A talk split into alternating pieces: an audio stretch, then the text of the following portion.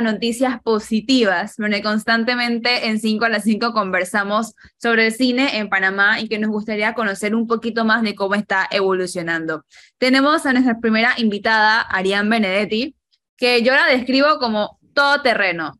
Cineasta, productora, directora, actriz, y está aquí para conversarnos sobre la próxima película que se llama Despierta Panamá, película panameña que va a estar en cines panameños y también para conversar un poco sobre el cine en Panamá. Buenas tardes, Arián, ¿cómo te encuentras?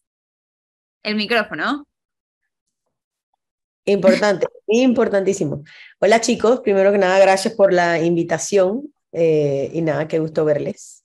Estamos vestidas iguales, ¿te diste cuenta? Lentes, pelo recogido, azul. Todos, todos estamos de mismo. Literal, pudiésemos hacer un baile y todo. Yo no tengo el cabello recogido. Lo tienes corto, así que se ve recogido en mis ojos. Oye, Ariadne, una pregunta. ¿Qué, qué temática tiene Despierta Panamá? ¿Es una película? ¿Es un no, no, Despierta Mamá. Despierta Mamá. Panamá tiene que despertar también, pero no en esta película específica. Ah, ok. ¿Cómo se llama la película? Despierta Mamá. Despierta Mamá. Ah. Es, un thriller. es un thriller, es una película de suspenso. Eh, que tiene un poquito de todo, eh, pasa por momentos bastante fuertes, eh, pasa por una historia romántica, tiene eh, un personaje de una niña que es súper graciosa, pero en, es un thriller de la búsqueda de una niña que se pierde en un pueblo panameño, en un pueblito en Panamá. Bueno, en Panamá normalmente, o sea, no, no hemos visto que se ha hecho un thriller. ¿Estoy en lo correcto o va a ser la primera película thriller hecha en Panamá? Creo que thriller no tendría que, o sea que de miedo sí, han habido varias. Eh, no, no, sabría decirte de las que yo conozco cuál sería considerado un thriller. Eh, drama, suspenso, eh, drama, miedo, comedia, pero thriller per se no se tendría que pensar. A ver. Sí ha habido, pero no las ubico en este momento, Ariadne. Tendría que pensar cuál es específicamente thriller. Pues. Claro. Y, de, y la película Ariadne eh, eh, Despierta Mamá, ¿está basado en algún hecho real? No, para nada. Yo, mis, mis, películas normalmente, bueno, menos la de la que viene, que es la de la Fit Pink Eye, que obviamente es la historia de, de El Grande. Eh, hasta ahora las películas han sido ficción. Esta específicamente también ficción. Es una película que escribí eh, específicamente porque quería actuar una película con mi hija, es una película en la cual yo soy la protagonista con Mila, eh, mi hija, y eh, el actor mexicano Eric Elías, el cual estuvo en Panamá y se fue hace como dos días. Sí, espectacular, espectacular. Estoy, estoy, en withdrawal, o sea, literalmente hoy puse mi red, que o sea, esto me pegó más que, este divorcio me pegó más que mi propio divorcio. Y vuelve, y vuelve para, para Panamá. Vendrá para el estreno, por supuesto, para la alfombra roja de seguro que vendrá. Es espectacular, ¿no? es un ser humano que debe enamorar al man. Eh, no, solo por, no solo por la buena actuación, sino porque digo, una persona de su, de su categoría y con lo que le precede siempre viene acompañado de actitudes y divas y, para nada fácil de trabajar, todo el crew eh, trató bien a todo el mundo siempre, donde, donde lo pusiera se acoplaba, o sea, fue una delicia trabajar con un ser humano como él, ¿verdad que sí? Y de verdad, contar con toda la gama de panameños y actores panameños que estuvieron en la película, que hicieron eh, trabajos espectaculares. Eh, estoy muy agradecida del crew completo con el que tuve, muchos que no habían salido en películas antes, otros de teatro que también eran sus primeras películas, otros que han hecho varias películas. Tuvimos un poquito de todo dentro del de, el cast y muy contenta con, con el outcome. La, el material está divino, la película en verdad promete. Oiga, Ariadne, ¿quién es ese actor que usted como que quedó enamorada y todo lo demás que, que está ilusionada con? Ah, un mexicano que es súper famoso, que es el principal de 100 días para enamorarme, eh, Betty la Fea de Nueva York, o sea, ha hecho montones, o sea... ¿Cuál es el nombre? Para atrás, para atrás, para atrás, hacía un actor mexicano de tipo Televisa, que ahora brincó y está de número uno en España y en, y en plataformas y en Netflix y tal y cual, y bueno, y tengo la suerte de que pues le gustó mucho el guion de mi segunda película y se montó en el tren y acaba de estar en Panamá filmando la película conmigo. ¿Pero cuál es el nombre? Eric Díaz. Eric Díaz, ok. Elías, Eric Díaz. De repente Melissa, lo, Melissa lo conoce porque ha Obviamente que no está haciendo todas esas caras porque no lo conoce. Obviamente la manda porque sabe que está más Porque no, yo, la verdad que Melissa ve, Telemundo, ve novelas, así que Melissa sabe. Yo la verdad que no tengo idea de quién es, pero bueno. Él, está muy famoso ahora mismo en Amazon, en Amazon Prime con una serie que se llama Día Mejores en España, está de número uno. Y ah, la he pues, escuchado, pero no he visto el rostro de nadie. Eh, en, en, Netflix tenía 100 días para enamorarse, que fue, rompió todas las taquillas. Sí, también la he visto, pero yo no soy muy amante de las comedias, así que por eso y, tal y, y, pues es el principal de Betty la Fea Nueva York, que también siempre está como entre las 10 más vistas en, en, Netflix. O sea que el man es, es una figurita, ¿no? Es una figurita. Arián, preguntándote con, con respecto a lo último que tú comentabas de los actores panameños, por lo general vemos a los mismos de siempre, por lo que te quisiera preguntar, si es un proceso muy complicado hacer los castings en Panamá para conseguir otras figuras y darle la oportunidad a otras personas o es más fácil conectarse con los actores que comúnmente vemos en las salas de cine. Eh, bueno, no tenemos un comúnmente de películas panameñas en las salas de cine, o sea que yo creo que eso nos queda como que muy grande. Dos o tres películas al año no te pueden hacer como decir, es que ese es el que siempre usas cuando el man ha salido en dos películas. Entonces, si hubiese, si me dijera que tú tienes un actor que ha salido en 20 películas, tú dices comúnmente, pero, o sea, eh, no es así, no, no es nuestra realidad. Entonces, eh, suponte, ¿quién está? Abraham Pino, que es un content creator, nunca salió en una película, es su primera película, o sea que es una nueva oportunidad para él. Eh, Luis Arteaga, eh, que es actor reconocidísimo de teatro, nunca había salido en una película, este es su, su, ópera prima y su sueño de llegar a una película se le ha dado ahorita a los cincuenta y pico de años. Eh, y así me puedo ir, o sea, hay, hay de los dos lados. También tienes un Andrés Morales, que ha estado en, en, en, obras de teatro y que ha estado en series en televisión, pero tampoco en películas. Eh, pero también tienes un Crisoberto que esta es su cuarta película porque se ha sabido conectar o porque el director ha visto un, un, un rol y dice, él me cabe en los roles.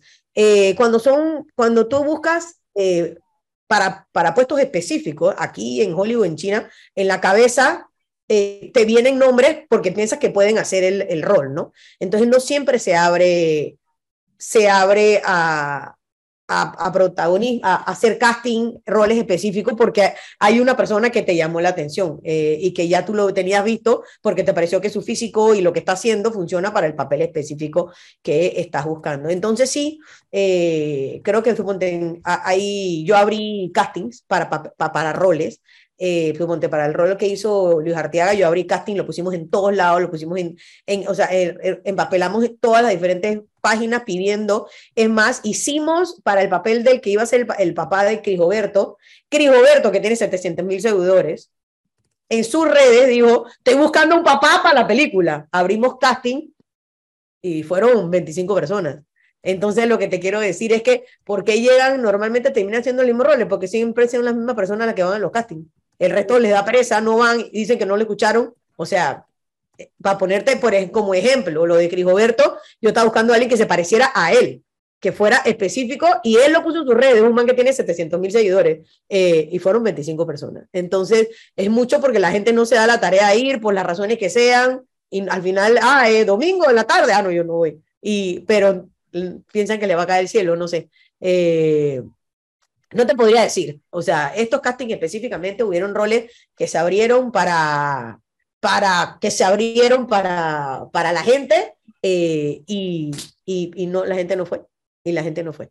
Eh, este, Ariana, te he escuchado con paciencia y me llama la atención porque hay algo que, bueno, yo no voy a hablar de, de los actores de su película, ni del, ni del estelar que usted tiene, pero lamentablemente, pues en Panamá no hay muchas tablas para hacer eh, películas cine y actuaciones que a uno le robe la verdad, la verdad, la verdad, la calma. Porque tenemos un teatro, pero la, el teatro, como lo hablamos con una cineasta el otro día, o hace un buen rato, la verdad también, yo le decía, la actuación de teatro eh, no es la de cine, como no, es de televisión, como no es la de televisión tampoco, porque los actores de televisión muchas veces son discriminados por los de cine, porque obviamente en el cine se requiere mucho más que una, una actuación de, de telenovela. Eh, le fue difícil trabajar, además del señor este, con los actores locales para tratar de, que no se vea estas sobreactuaciones o esto, estas casi, que lo vemos continuo. Yo creo mucho en el cine panameño, creo mucho en que, que seguir haciendo el intento, pero cuando se ven estas películas o se ven las porque realmente se ve en las películas, no en los documentales, vemos estas sobreactuaciones, estos gestos muy, muy teatrales. Bueno, yo creo, que, yo creo, que ahí hay dos cosas. Primero, el actor, el director que lo escoge, eh, y segundo, que los actores hacen muchas veces lo que el director les dice. Entonces, si tú tienes un director que de frente lo ve bien así, el actor está haciendo lo que el director. O sea, si una persona, yo no sé si tuviste Más que Hermanos, eh, que fue mi primera película, me encantaría que me dijeras cuál actor sobreactuó. Eh, si hay algo que tiene es que de principio a, fin, los actores internacionales y los panameños están en la misma tabla, eh, porque eso es lo que el director le está obligando a hacer. Y si están sobreactuando, el director dice, no, vamos de vuelta, vamos por aquí, repite, repite, repita, hasta que logres llegarlo llevarlo hasta donde esté y si no te gusta, lo cortas y no lo pones. Entonces, si llegaron al cine es porque el director le gustó lo que estaban haciendo, porque el director ve la actuación así, porque ese es el problema, o sea, va a depender, tú vas mucho a la, yo no, yo no hago teatro, hago, hago películas, pero estudié teatro, o sea, yo estudié la carrera de actuación, artes escénicas, monté un montón de horas de teatro en España, fui lead eh, principal en más de 10 horas de teatro en España cuando viví en España por tres años. Eh, y no es teatro. Nadie en, en mi compañía actuaba sobreactuado. Se veía igual de natural que el cine. Entonces, esa es una enseñanza o una mal, un practice o mal practice, dependiendo de cómo lo mires, que alguien aquí dijo que estaba cool y el otro le creyó y el otro siguió. Y decir, es que veo, en vez de llegar y decir, eh, oye, me das una carta, dije, oye, ¿me das una carta? O sea, eso alguien lo dijo, alguien se lo creyó, alguien lo continuó y ahora actúan así muchos, como muchos que no. Pero va a depender del director decidir si acepta eso o no acepta eso y cuántas veces va a repetir la escena hasta que eso no se vea. Y si llega ese momento decir, ¿sabes qué? Este personaje se corta. Yo he cortado personajes porque simplemente no lo vas a ver porque no llevan, no van a la altura o, no están en el mismo nivel que el resto de los personajes. ¿Me explico? Entonces, eh, para eso está la edición. O sea, si hay algo que tiene el cine que no tiene el teatro, es la edición. Si no funciona, tijera. Claro, no, yo, te, yo comprendo, mira, yo he hecho televisión y te comprendo porque, por ejemplo, cuando hice un documental yo quería una voz muy comercial, pero muy eh, en el nivel de lo que hacen los documentales de afuera. Y la persona que es muy profesional al principio le costó hasta que lo logró, como tú dices, es simplemente, ah, pero sí, lamentablemente hay muchas veces que nos quedamos con lo que vemos. Y yo la verdad que vuelvo y digo, creo en el cine, creo mucho más en los documentales panameños, porque vuelvo y te digo, no me gusta la actuación de, teatro ni, ni sobre actuaciones en, cine. Pero más allá de eso, eh, ¿no te has metido en los documentales? No, yo no me metí en documentales. Yo trabajé en un documental, pero por, por encargo, eh, como también he hecho reality para Netflix por encargo, eh, pero eso no es lo mío. Hay, hay, hay dos Arián, la Arián productora que trae proyectos internacionales a Panamá, porque de eso vivo, como es el que me llegue, así como he hecho series para España eh, o Suicide Squad a Warner Brothers como productora, que es el Ariane productora que pues vive de la producción extranjera que logra traer a Panamá, está el Ariane directora, y la Ariane directora hace lo que le gusta, y a mí me gusta de la ficción. ¿Y te gusta, el, te gusta el thriller, el suspenso? Me gusta el thriller, me gusta el suspenso, me encanta el drama, me, me encanta hacer que la gente, y creo definitivamente, después de terminar esta película, te, te puedo decir que, que soy esa directora que no termina de hacer un género específico. Porque si algo que tenía más que hermanos es que era un drama, pero había una historia de romance en, dentro que, que, estaba espectacular y había una actriz que era yo en ese momento que daba risa que no tenía nada que ver, pero que era la que rompía el dramón. Eh, o sea, como que iba caminando por todos lados y había momentos que habían de buco suspenso eh, tras la muerte de, de, o antes de la muerte de, de, del principal. Entonces como que me voy como por un poquito de todo. Y esta película, a diferencia de Más que Hermanos, que era un drama, este es un thriller, pero tiene mucho de lo otro, de lo otro también. Hay una eh, romántica entre yo y, y Eric Elías que está divina, que me la gocé increíblemente, no, deja la envidia, Melissa, deja la envidia. Que, que me la gocé. La puedo poner nombre que Televisa presenta. Y yo en mi increíble pero es un thriller, es un thriller, pero van a ver, o sea, de, de saber a de, telenovela mexicana para arriba. Oye, Ariadne, y cuesta, eh, eh, cuesta un poco, fíjate que el thriller, yo soy un fan del thriller, pero este, pero el thriller ha caído como en un bajón porque la gente como que hoy le cuesta más no digo asustarla, mantenerla en, esa, es, en eso. Mantener a la gente en suspenso no es fácil, mantener a la gente en suspenso no es fácil, y que desde el- no estén empezando y en vez de tripearse la vaina, quieran pensar que saben la respuesta y estén buscando para decir que yo supe desde el principio, tampoco es fácil. Eh, vamos a ver, vamos a ver, vamos a ver. No, pero lo que te digo es que en general el thriller ha tenido como una, un bajón. El porque, thriller uy, y las películas de miedo siguen siendo las películas que más personas llevan al cine. O sea, los Ujú. géneros que más personas llevan al cine son el thriller y las películas de miedo. Eh, después de, obviamente, películas con de big budgets, na- eh, o sea, que siempre van a ser las películas de big budget, me explico, dígase Suicide Squad y toda esa clase de películas, ¿no? Eh, pero ya hablando de budgets regulares, o sea, cualquier cosa fuera de los millona- las películas de Hollywood de millones de dólares, de Fast and the Furious y esa clase de cosas, eh, la gente entre ir a ver un drama o ir a ver una película de terror, terror, eh, o ir a ver una película eh, de documental o ir a ver una película de comedia, lo que más llama al, al cine es en efecto son los thrillers de películas de miedo. Me ha gustado mucho la sinceridad con la que has hablado hasta el momento, por lo que me gustaría preguntarte qué es lo que le hace falta a Panamá para que se impulse más el cine y que, y que no solo se destaque, sino que más personas estén interesadas en realizar este arte en Panamá. Ok, mira, eh, siempre va a hacer falta plata, eh, obviamente eso que te puedo decir. Panamá le faltan dos cosas para crecer la industria, ya sea la industria de cine hecho panameño o la industria de personas que hacen cine, ya sea exterior o interior, porque tienes el cine nacional y el cine extranjero que viene a Panamá. Eh, poder, así como México, Colombia, tener una industria Netflix que va y hace series y hace series y hace series, que le da trabajo a un montón de gente y que ese dinero pues es una entrada internacional a, a de, de, de, moneda a Panamá, que es buenísimo eh, cada vez que eso pasa, ¿no? Eh, nos falta infraestructura eh, para que más in, industria pueda crecer, para que más películas internacionales puedan venir a Panamá, necesitamos estudios, para necesitamos estudios, necesitamos equipo, no personal, porque el personal viene de la necesidad y la necesidad no se puede dar porque no tenemos infraestructura. Entonces, claro. la gente dice que no, que viene primero, viene primero el estudio, viene primero la infraestructura. De ahí, entonces vendrá el que mi mamá, o que, bueno, la mía no, pero yo le diga a mi hija, sí, estudia eso, porque eso es una carrera donde vas a poder crecer, versus claro. a mí que te volviste loca, psicópata, o sea, que te vas a morir de hambre, vas a, vas a vivir en un basurero, porque a eso no se puede en Panamá.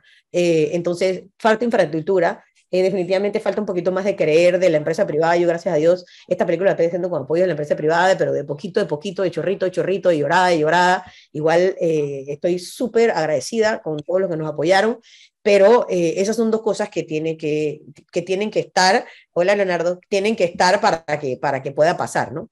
Eh, sin eso no se puede. Nosotros tenemos un fondo cine que se creó con la ley que se pasó en el 2012 y con, esa, con ese fondo cine se han podido hacer una que otra película. Todos los años pues salen películas nuevas gracias a ese fondo y eso pues también apoya a que sí. más personas se, den, se den, tengan la posibilidad de hacer sus películas y puedan crecer y tal y cual. Pero sigue siendo poquito. Lo otro, que es algo que no vas a cambiar y que nunca va a cambiar y que es nuestro talón de Aquiles, lo va a hacer siempre, es que Panamá es un país de 4 millones de habitantes.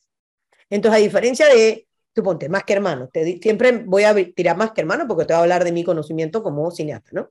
Más que hermanos fue una de las películas más vistas a nivel panameñas en la historia de Panamá y actually la película de drama más vista en la historia de Panamá como, como película de drama. O sea, eh, más que hermanos, si tú pones la cantidad de personas que la fueron a ver en el cine, son 86 mil personas. Eso si lo ves prorrateado por la cantidad de panameños que hay, es como el 2.5% de los panameños vieron más que hermanos. Si yo fuera mexicana, yo fuera millonaria y no estaría hablando contigo. Punto. Se acabó la conversación. Si, si 2.5% de los mexicanos van a ver mi película, porque yo soy mexicana y ese es mi target, ¿me explico? Sí. ¿Cuántos millones me hice? Ya no, ahora mismo no te, estuviese haciendo mi segunda película, posiblemente estuviese haciendo mi quinta, porque todos los años hubiese podido sacar una de lo que me dicen más que hermano. Claro. Pero esa es mi verdad, y esa no es la verdad de los cineastas panameños y no la va a ser nunca. Somos gente que vinimos de un país de 4 millones de habitantes, nuestro target principal es nuestro país. Y nuestro target principal, nunca vamos a poder sacar lo que nos costó. Arián, buenas tardes. Yo, ¿Cómo estás? Bien, qué gusto saludarla. Yo Igual. He visto y conocido muchos jóvenes que estudian cine en Panamá. Eh, al, al, tiempo que yo estaba en la universidad, aquí en Panamá veía mucha gente también, muchos periodistas que se interesaban por el cine y que tenían ganas de, de, desarrollar cine y demás. Hay periodistas que se fueron a hacer cine, más que nada hicieron maestrías en cine y se dedican al cine. Usted lo decía recién, el mercado de Panamá de cine, para producir cine y para vivir el cine es más reducido y complicado. Pero toda esta juventud que está interesándose por el cine en este momento, ¿qué se le puede decir para que tenga herramientas para poder crecer en la industria? No haga cine para Panamá. Haz cine para el mundo. Panamá no puede ser tu target. Si tu target es hacer una película para que los panameños la vean y solo la vean los panameños, nunca vas a, no vas a hacer una segunda, porque vas a quedar en bancarrota en la primera, a menos que te ganes el fondo cine constantemente, que tampoco es fácil. ¿Me explico? Lastimosamente, tienes que pensar que nuestro target no puede ser Panamá, porque tenemos 4 millones de habitantes. En Colombia, un cineasta tiene 40 millones de posibilidades. ¿Me explico? Un mexicano tiene 120 y pico de millones de posibilidades, un americano tiene 340 millones de posibilidades de gente que se puede enamorar de su película. Nosotros tenemos cuatro. Suponte, cuando Netflix va a comprarte tus derechos o te lo va a comprar, lo primero que ellos miran es, ¿cuál es el target? ¿Cuál es el target de esta película? Y tu target para ellos es tu país. Entonces, Netflix no te va a ofrecer lo mismo a una película panameña de lo que le ofrece una película mexicana. Nunca.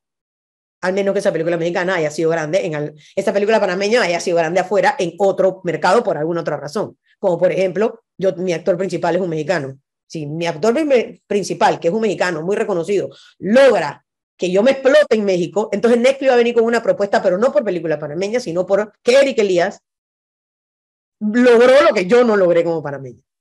Si no, él va a venir y va a decir, ok, yo quiero que los panameños en Panamá estén contentos de que yo compro sus películas porque quiero quedar bien con todo el mundo. Te doy 50 mil dólares. Hay 4 millones de personas que quieren ver esta vaina, más nadie la quiere ver, te doy 50 mil dólares. ¿Te explico? Versus hay 200 millones de posibles personas que van a ver y a las que lo voy a poner contento por tu película, te doy 2 millones de dólares. ¿Me explico? Es así, es la realidad. Entonces tienes que pensar en que si quieres hacer una película y lograr hacer una segunda y dedicarte a esto como cineasta, me explico, hablando de los puestos de producción y de dirección, tienes que pensar en que tu película le tiene que ir bien afuera. Si no, ¿cómo ha tomado todo este mundo de la actuación que desde pequeña siempre ha estado con su mamá? Mila. Sí, Mila. ¿Cómo Mila, Mila es una es una guerrera, ella ha vivido en sets toda su vida. Eh, a mí me sorprende, Eric no podía creer que existía. Además de no mames, o sea, mi hija estaría metida bajo un árbol, o sea, no puedo creer que esta niña existe. Eh, ella toda la vida, pues es una niña que además es hija única y se ha criado en sets desde que, desde que nació. Eh, yo a lo mejor mucha gente me critica porque yo a Mila, si yo tengo filmación un día, Mila no va a la escuela y la llevo a la filmación porque siento que en un día en un set de filmación aprende más de lo que podría aprender un año en la escuelita, ya está chiquita como para decir que de que, que pierda un clase por aquí o pierda clase por allá, para enseñarle lo que es el mundo y lo que yo me saco la ñex trabajando para que ella entienda lo que cuesta poder yo pagar a su escuela, para mí es, más esencial. Eh, Mila en mis filmaciones hace craft, suponte ella estaba rodando de principal y cuando no estaba rodando estaba trabajando en su puesto de craft con su, su basket lleno de comida y en donde la gente necesita algo, te traigo agua, tiene ocho años, o sea, ella es una guerrera, es una trabajadora, eh, ella va a conquistar el mundo porque para mí le estoy dando las bases, que es lo más importante, aprender a trabajar, si te caes te paras y sigues trabajando. Eh, esta película fue súper difícil, porque estábamos grabando en el valle, metidos muchas veces en lugares bien, bien difíciles, mucho calor, muchísimos bichos, eh, uno de mi crew lo picó una tarántula, el man quedó todo chueco, eh, fue súper complicado, Mila estaba ahí, Mila estaba actuando en el mismo lugar, mucha preocupación, yo lloraba por un lado sabiendo que tenía a mi hija en un lugar que era peligroso, eh, teniendo que al mejor, eh, al mejor serpentólogo de toda el área para asegurar que si pasaba algo pudiéramos tener la reacción, pero seguía siendo, ¿sabes?, en un lugar complicado.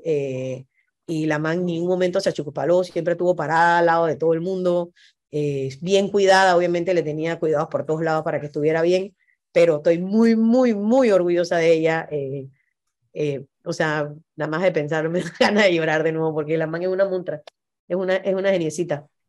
Ariadne, una pregunta. Por ejemplo, hace un rato hablabas de lo que haces comercialmente o lo que buscas para ganarte el día a día y de la parte tuya cineasta.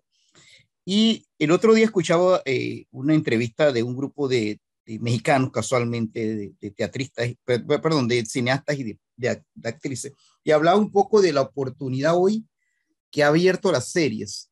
Eh, porque, porque las series pues se han hecho súper famosas en todas las plataformas, los se han hecho famosísimas y se han hecho, eh, incluso hay gente que prefiere más las series que las películas, parece mentira, ¿no? Ellos lo hablaban y me, me llamaba mucho la atención, porque yo las series, si no son una miniserie de tres capítulos o cuatro capítulos, no la aguanto. Pero este, eh, en el mercado panameño, por ejemplo, con la pregunta que te hacía Leonardo, hay esa posibilidad, entiendo lo de la internacionalización, porque eso es un factor muy importante que, que tienes que quitarte el chip de criollo y meterte el chip internacional. ¿Hay oportunidad para las miniseries? Más allá de lo que tú planteas, que estoy totalmente de acuerdo, de la falta de estudio, la falta de, un montón de cosas. Sí, por supuesto. Eh, obviamente sabiendo de, de, la, de lo que nos falta para poder mejorarlo como, como, como la infraestructura que hablamos desde antes. Eh, mira, yo tuve una reunión hace varios meses con el VP de Netflix, de la parte de las series Latinoamérica. Eh, y él me decía, yo, vendiéndole Panamá como lo que yo hago, o sea, en una reunión en la que yo le estaba vendiendo, fue por actually, eh, la que yo le estoy vendiendo Panamá para que vengan a Panamá a producir. Y él me dice, en este momento de la vida, yo no, no a, a nosotros en Netflix no nos interesa eh, hacer un lugar como si fuera otro. Yo, yo estoy, suponte, yo he hecho series en las cuales supuestamente estamos en Panamá y estamos en Miami, para ponerte un ejemplo, pero en verdad es Miami, no es Panamá. Entonces él me dice, la verdad es que los mejores guiones me vienen de historias mexicanas, me vienen de historias españolas y me vienen de historias eh, colombianas, colombianas. Ellos son los que están escribiendo. Yo estoy donde está la historia. Wow. Yo estoy donde está la historia. Entonces, ¿qué falta? Faltan guionistas. Para guionistas. faltan guionistas. Eh, guionistas que, que, que, puedan mantener una historia, que la historia guste, que la historia eh, tenga todos esos atributos que tiene que tener una historia, que tenga un clímax, me explico, que tenga movimiento, que tenga un pace, que, que esté bien escrita, que, que cumpla todo lo, lo que una, una plataforma como Amazon o Netflix está buscando. ¿Me explico? Eh, claro. Ahí donde está el detalle, más que, más que todo lo demás, más que si tenemos el crew, más que es donde, donde está proponiendo, cuáles son los guionistas o los productores panameños que están proponiendo hacer una serie con historias que sean de, de series, me explico, y no claro. películas. Ahí es donde está, eh, ahí es donde está la pregunta. Eh, y, y, lo otro que te diría, te preguntaría es, por ejemplo, fíjate, hace un rato cuando iniciamos el programa, eh, independientemente que eres una mujer que se ha dedicado a buscar su plata para sacar su, sus proyectos adelante, hablamos al inicio de la necesidad de tener espacios para que la gente vea un poco, por ejemplo, tus películas, la película, los documentales y todo lo demás. Eh, ¿Qué tú piensas de que, por ejemplo, no hay espacios públicos en Panamá para que la gente pueda tener desde teatro, cantan músicos de jazz se puedan presentar, tus películas se puedan presentar dentro de un espacio compradas por, por el gobierno, patrocinadas por la empresa privada, se puedan presentar en un lugar abierto donde la gente pueda concurrir eh, y pueda verlas, porque se puede hacer, porque en otros países claro. se hace. Eso obviamente siempre es importante y eso ya es una apuesta cultural, me explico, que tiene que que se tiene que address o desde el Ministerio de Cultura, más que, más que una apuesta comercial. Es muy difícil en una apuesta comercial eh, lograr ese espacio, porque para que mi película se, se pueda ver necesitarías hacer muchísimos cines que cuestan muchísima plata. No, claro. un, un, cine de estatal no va a hacer que yo saque el dinero o no, no lo va a lograr, porque es, es muy chiquito el número que eso podría manejar versus lo muy costoso y lo que cuesta mantenerlo pero definitivamente que tendría que haber una apuesta comercial, una apuesta cultural, donde hay un lugar que tenga para montar obras de teatro, para poder hacer estrenos, para poder, me explico, que esté al merced de, eh, de, de, los que estamos haciendo arte, de los que estamos haciendo cultura, de los que estamos tratando de ma mantener la rueda andando, es, es, justo y necesario. Y bueno, no sé si cuando esté lista la Ciudad de las Artes, eh, de la cual hemos hablado, la ciudad cultural, no sé, como todos los días le cambian el nombre, eh, eso sería una propuesta. Eh, así como el, el, el, cine universitario, que lo acaban de remodelar y que mejorar, y que bueno, eso es una, una posibilidad de poner tu película ahí, es una propuesta. pero al final del día, no te puedo decir que eso es lo que va a salvar la campana, ni es, el, ni es, la, ni es la, la apuesta comercial que va a ser que, que, que, logremos sacar el dinero que necesitamos para que podamos seguir haciendo cine. Eh, es, es, una cuestión de, de, realidades. Panamá es un país que tiene, o sea, te lo voy a poner en números así facilito. México tiene, no sé, 4.500 salas de cine, Panamá tiene 94. O sea, o sea, con eso ya lo quedamos ahí. O sea, nunca vamos a poder competir porque somos un país pequeño. Competir contra nosotros mismos para sacar, o sea, lo que tú tienes que tratar de, de lograr es que a, la, que, que a la película le vaya bien en tu país para llamar la atención afuera y lograr poder entonces tener un recorrido afuera. Eh, pero no es porque vas a lograr recaudar lo que te costó en tu país, al menos que la película te haya costado dos reales y no es la realidad de una película. Eh, me explico, la Más que Hermanos costó 1.7 millones de dólares. A Más que Hermanos le fue muy bien. Dale, levanté 200 mil dólares. Todavía me falta levantado. Todavía sigue tiene, teniendo que salir a buscar los otros 1.5 millones que te costó. Eso lo hace, puedes hacer en México si la película le va bien. No te estoy diciendo que lo hacen. Igual el 80% de las películas de México le va mal. ¿Por qué? Porque la apuesta internacional es, es, muy fuerte, porque Hollywood es muy fuerte, porque los estudios son muy fuertes, porque tienen la plata para poder lograr una distribución y para poder lograr la comercialización de las películas. Entonces, y, y lo otro que la gente también eh, termina llorando es como, bueno, obliguen a los cines. Pero es que el, el, dueño de un cine no es un artista, el dueño del cine... El dueño un comerciante. Cine, un comerciante, él, es como que tú vayas y ahora obligues a, a, no quiero dar publicidad, pero no sé, piensa Guess, y le diga a Guess que tiene que vender putarras porque son panameñas. Y el man te dice, pero, pero no. a menos que la hagas la haga con fashion.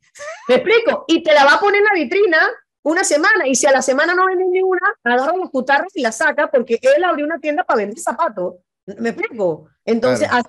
pero la gente no lo ve así. Cuando yo digo esto, me, me quieren pegar un tiro. Pero al final del día, el dueño de Cinemarco, Cinépoli, él no es, él no es artista. Él no está por la cultura. Él es un millonario que está por vender, por hacer plata el negocio que él decidió poner, que pues, haya sido familiar o no haya sido familiar, él decidió poner eso. Sí, además es una plataforma 100% comercial donde el tipo lo que va a ver cómo la, quiere, caja, la caja registradora se multiplica. Él quiere vender popcorn, soda y tiquetes de cine. Él no quiere que la, él, no, él, no hizo, él no hizo el cine para que la cultura panameña creciera. Eso no fue su trabajo. Eso no fue no su, es, además, no es su responsabilidad, Ariadne. Y no es su responsabilidad. Entonces, que no, pero es que sacan las películas rápido y por. Ey, si la vaina no le está dando al cineasta, al, y, y, y, y, me afecta a mí, claro, pero ¿qué, ¿qué puedes hacer? No le puedo obligar a una persona que agarre su negocio privado y lo convierta en, en pérdida para desarrollar una cultura. Y entonces ahí es cuando llego donde, donde tú empezaste entonces claro. tengamos estatales. Dale, sí. Eh, pero es un billete y quién las maneja y cómo se funcionan. Y entonces esto ya tendría que ser una propuesta del departamento, o sea, del Ministerio de Cultura, decir, bueno, tengamos una, una red de cines como lo tiene España, como lo tiene Argentina, que tiene Argentina. una red de cines manejada por el Estado. Sí, que en cada ciudad hay un cine estatal donde las películas panameñas, sí por obligación, se tienen que quedar dos semanas. Porque lo que quiere es lograr que las películas panameñas se vean y que ahora lo que vas a tener que lograr es que los panameños vayan a ese cine y esa es otra cosa. Ariadne, eh, no sé si le iba a hacer una pregunta, pero además para terminar esta parte, en caso mío, para redondearlo, por ejemplo, fíjate, eh, a mí, yo te escucho y me pongo a pensar porque eh, nuestras, nuestras, nuestras televisoras, los monstruos de televisoras que tenemos hoy por hoy, en caso Panamá, eh, poca producción nacional. Y yo no sé, siempre pe pensé que cuando llegaba esta ola que llegó a todos los países del mundo, donde la producción, eh, la producción, la, las grandes producciones de las televisoras comenzaban a tener merma, comenzaban a aparecer lo que tú haces, películas, series, documentales, y comenzaban a ver propuestas de, de, de, de otras, de otras, de otras caras y de otras eh, visiones que no son propiamente las del canal de televisión. Pero ahí hay un mercado que explotar todavía, ¿o no crees? Mira, el, yo empecé en televisión. Yo empecé en el, en el, voy a tirar la cédula a, al aire, yo pensé, en el 98 yo dirigí la primera serie de televisión que se hizo en Panamá, que se llama Soltera. Tú te recordarás de ella, no sé si el resto del panel se acuerda de ella. Eh, Solteras empezó en, el, en 1998, yo era la productora y fui la directora de esa serie, que fue el serie Situation Comedy, o sea, un sitcom. Primer sitcom hecho en Panamá, lo dirigí yo. En ese momento TVN, que era donde yo trabajaba, estaba por hacer producción nacional. Tenemos 23 programas de producción nacional. EBN no daba, no daba ni una novela, era sin novelerías.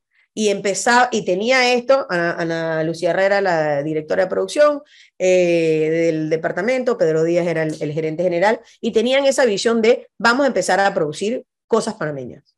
Y así fue. Desde ahí hice la primera serie que se hizo en Panamá y después hice la segunda serie que se hizo en Panamá, Telecaos, eh, Parecen pero no son, Cine Gallo, TV Extrema y, un sinfín de, programas. En el camino, eh, ¿qué te puedo decir? Producir es más caro que comprar enlatados. Y volvemos al mismo punto. Normalmente los dueños son comerciantes. Por eso tenemos caso cerrado tanto tiempo. porque, porque bueno, yo voy a hacer la película Ariadne también. Es mucho más barato comprar un enlatado que producir una serie. Pero también producir es más barato. Por supuesto. Hoy producir. una serie. Comprar un. No, lo que digo es que obviamente lo que te costaba una serie cuando estamos hablando de 1998 versus 2023, los costos han bajado no, es más caro ahora producirla que en esos tiempos. ¿Tú crees? No, yo te aseguro. Claro, todo ha subido, no hay nada. Pero, o sea, pero fuera de, fuera de eso, hacer una buena serie en la cual tú le vayas a poder sacar la plata, el enlatado es mucho más barato. O sea, es mucho más barato comprar un enlatado que lo compraste, lo diste, compraste el enlatado de la novela, te la vendieron y la diste por, y llenó un slot de no sé cuántos meses, de 7 a 9, ¿me explico? Y tiras esa vaina y al final del día, si tú vienes y dices, cuando se trata de televisión, ¿cuántos, cuántos espacios hay? ¿Una hora? Son 42 minutos, te da 18 minutos de pantalla de, de, para vender, de los cuales por lo menos 8 vas a utilizar para promocionar los programas que vas a promocionar. Entonces, dale, tienes 10 minutos ahí, que podrías tener entre 18 y 10 minutos de venta. Si tú estás comprando enlatados y los tienes todos vendidos, ¿para qué vas a perder el tiempo haciendo series que, que involucra tener más personal? Para enlatado no tienes que tener personal de planta. ¿Me explico? Actores, todo la, el desarrollo, el tacataca, el tacataca, la plata, la inversión, versus compré un enlatado y igual lo tengo todo vendido. Estoy de acuerdo parcialmente porque al final tal vez los tiempos han variado mucho, Ariadne, eh, y la televisión, creo que debes saberlo igual que yo, la televisión ha perdido público, pero como si fuera una hemorragia. Pero, no, pero, pero, no, pero ha perdido público por, por razones obvias, por las plataformas. Claro, por eso te digo. No quiere esperar, porque la gente no quiere esperar a tener que ver publicidad. Entonces, mucho menos te vas a poner a producir si tienes menos pauta. ¿Con qué la pagas? ¿Con qué la pagas? es mucho más. Te entiendo, pero, pero ahí, hay, un, hay, una ahí hay un tema que discutir por el tema de que lo, lo internacional nos ha traído, nos ha acercado al mundo entero, no solamente Panamá, y tú lo sabes más que nadie. México, Colombia, Brasil, eh, todo el cono del sur, España. Eh, bueno, allá en Europa era otra, otra historia hace buen rato, pero sobre todo en el área de nuestra, de Latinoamérica, pero hablo del, del, cono sur a la que yo me trato de meter porque hacia Centroamérica la televisión está mil años luz. Pero lo que digo es que eh, las propuestas, cuando tú ves las televisoras, las propuestas son más locales, más, porque hay que acercar a la gente al canal. Hay que traer a la gente a los canales de televisión, porque ya lo, como tú dices, si yo quiero ver tu película, eh, eh, Despierta Mamá, yo me meto a Netflix y la veo. claro. Así. Me explico. Entonces, pero eso, es lo que, eso es, lo, es lo que es y eso no va a cambiar. O sea, nosotros, o sea, la gente ve televisión 50 plus, 40 plus, de ahí para adelante la juventud no le interesa ver televisión, o sea, quieren ver YouTube, quieren ver, o sea, la televisión lastimosamente va para ahí. Eh, y dependiendo del, dependiendo del país, más. Entonces, eh, yo te pongo un ejemplo, 100 años para enamorarme. Eso lo dieron en TVN, después que ya lo dieron el que lo hizo, le sacó el billete en su televisora, se lo vendió a Netflix, le sacó el billete, se lo vendió a este país, se lo vendió a este país, se lo vendió a este país, se lo vendió a este país, se lo vendió a este país, y te lo aseguro que Panamá lo quemó por 20k, por decirte una estupidez, quién sabe, 30k. ¿Tú sabes cuánto le costaría a Panamá hacer una serie como 100 años para enamorarme? 100 meses para enamorarme. Y pudo pasarla con los actores increíbles, que uno de esos actores, si se lo pagas, te lo digo yo que lo pago, cuesta más que lo que costó el enlatado completo que vas a dar por los próximos cinco meses. No funciona, baby. Lastimosamente no funciona. O sea, al menos que tú tengas la visión que tienen esta gente, que no están haciendo enlatados para... México no está haciendo enlatados para México. Y Colombia no está haciendo enlatados para Colombia. No está haciendo enlatados, lo vean en TVN. Tiene que, tendrías que estar haciendo enlatados pensando que le vas a meter un billete que vas a poner 3 millones de dólares en la mesa para hacer un enlatado que después vas a poder vendérselo a Rusia, a Colombia, a México, tal y cual, pero entonces tienes que ponerlo de frente. Entonces ya estamos hablando de inversión. Y cuando se trata de inversión, no tanto. No, es que, es que, es que- Cayó que tocó toda esa puerta. no, pero fíjate que es que cuando le respondiste la pregunta a Leonardo y yo, de verdad te escuché, le, escuché, le pregunta la escuché y la respuesta la escuché con toda la paciencia del mundo. Porque me, me, me quedé pensando, como dice Leonardo, que sí hay muchos chicos que estudian, están estudiando televisión, están, quieren estudiar cine, quieren hacer cine, qui- tienen propuestas interesantes a nivel de producción, cortometraje, lo que sea.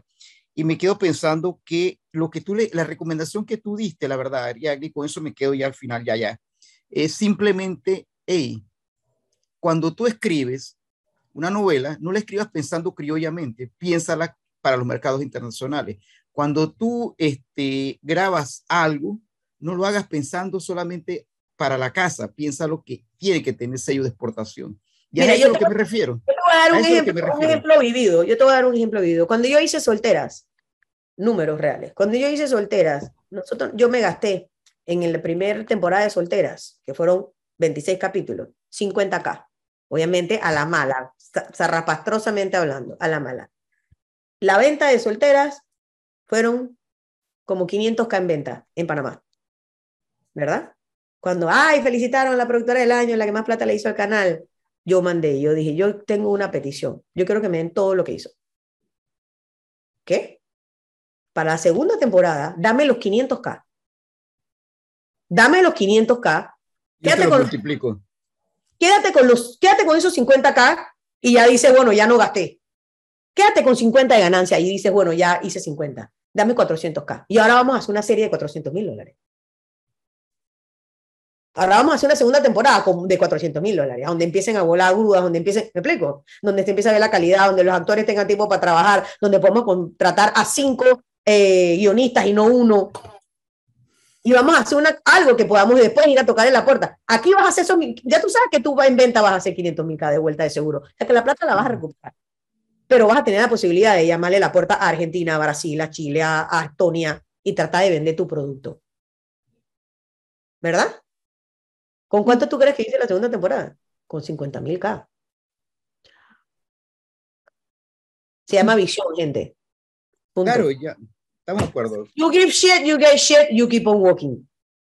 Si tú ves el- la, el- la vaina esa de los sapos, el cartel de los sapos, mírate el primer capítulo del cartel de los sapos y mírate el último capítulo del cartel de los sapos. El primer capítulo del, cap- del cartel de los sapos no tenían ni dolly. La vaina iba así que. En el, en el último capítulo hay voladera de helicóptero, tri- pistola, gente volando, eh, fuegos artificiales, actores. ¿Por qué, por, por qué hicieron eso? Porque Claro. cuando lo empezaron no tenían plata, pero mientras iban haciéndolo, se iba vendiendo. Y cada vez que lo iban vendiendo, lo que chucha, se lo vendimos a México, ¿cuánto nos dieron? Dos millones. Mete la mitad. Mete la mitad. Y tú ves cómo los valores de producción van. Míralo. Agarra el primer capítulo y agarra el último. Te quedas con la boca abierta. Los valores de producción van así, ta, ta, ta, ta, ta, ta, ta, ta, ta, ta. Plata. Plata. ¿Y qué hicieron? Vendieron más. Y vendieron más. Y lo vendieron. Y lo vendieron. Y lo vendieron. Todos se hicieron millonarios. Pero Sí. nosotros aquí nos quedamos con los 500K. Eso se Ahí llama. Yo no puedo Te, encontrar. te- te felicito, Ariadne, gracias. Y la verdad que coincidimos en- al final en muchos puntos. La verdad que estoy totalmente de acuerdo. Un tema de visión y un tema de entender el negocio por dónde anda. Si no tienes idea de dónde- por dónde anda el negocio, no vas para ningún lado. O, o, o, o simplemente no es lo que te interesa. Tú quieres tu, el que quiere. Es más, que yo prefiero mi 500K y adiós. No me la juego. Es el, el dueño de la plata decide, ¿no? Lastimosamente yo no nací con plata para poder tomar esas decisiones. Ni yo tampoco. Ahí sí. Por eso estamos aquí simplemente vociferándonos. Muchas gracias por haber estado con nosotros. Hemos apre- aprendido bastante y conocido un poquito más sobre la industria del cine en Panamá.